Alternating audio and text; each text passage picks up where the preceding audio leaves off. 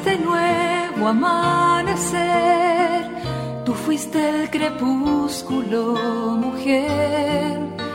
Tú sí fue la respuesta con que el hombre Dios pudo nacer.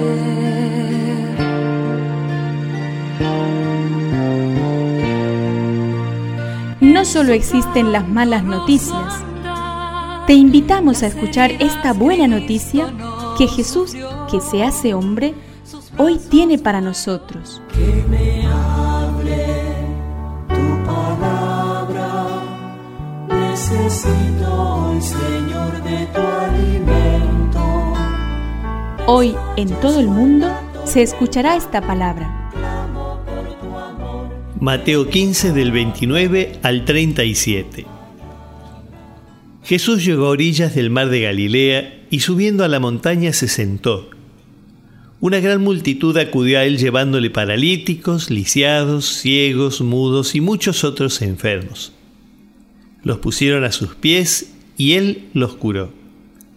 La multitud se admiraba al ver que los mudos hablaban, los inválidos quedaban curados, los paralíticos caminaban y los ciegos recobraban la vista y todos glorificaban al Dios de Israel. Entonces Jesús llamó a sus discípulos y les dijo, Me da pena esta multitud, porque hace tres días que están conmigo y no tienen qué comer. No quiero despedirlos en ayuna porque podrían desfallecer en el camino. Los discípulos le dijeron, ¿Y de dónde podríamos conseguir en este lugar despoblado bastante cantidad de pan para saciar tanta gente? Jesús les dijo, ¿cuántos panes tienen? Ellos respondieron, siete y unos pocos pescados. Él ordenó a la multitud que se sentaran en el suelo, después tomó los panes y los pescados, dio gracias, los partió y los dio a sus discípulos. Y ellos los distribuyeron entre la multitud. Todos comieron hasta saciarse y con los pedazos que sobraron se llenaron siete canastas.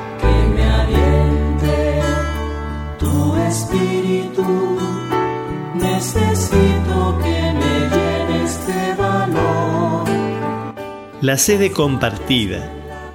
Jesús subió al monte y se sentó. Luego mandó que la gente se sentara. Jesús, en su sede, contempla la miseria del mundo, la toca y la cura. Todos alababan a Dios. Jesús transmite su sentimiento más profundo. Me da pena esta multitud, podrían desfallecer. Jesús los invita a su mesa y quedan todos saciados. Participar en la mesa eucarística nos dignifica, pues compartimos la sede de Jesús. Nos cura de nuestras miserias, nos fortalece para el camino y sobre todo crea en nosotros la necesidad de alabar a nuestro Dios. Madre del mundo, virgen paciente,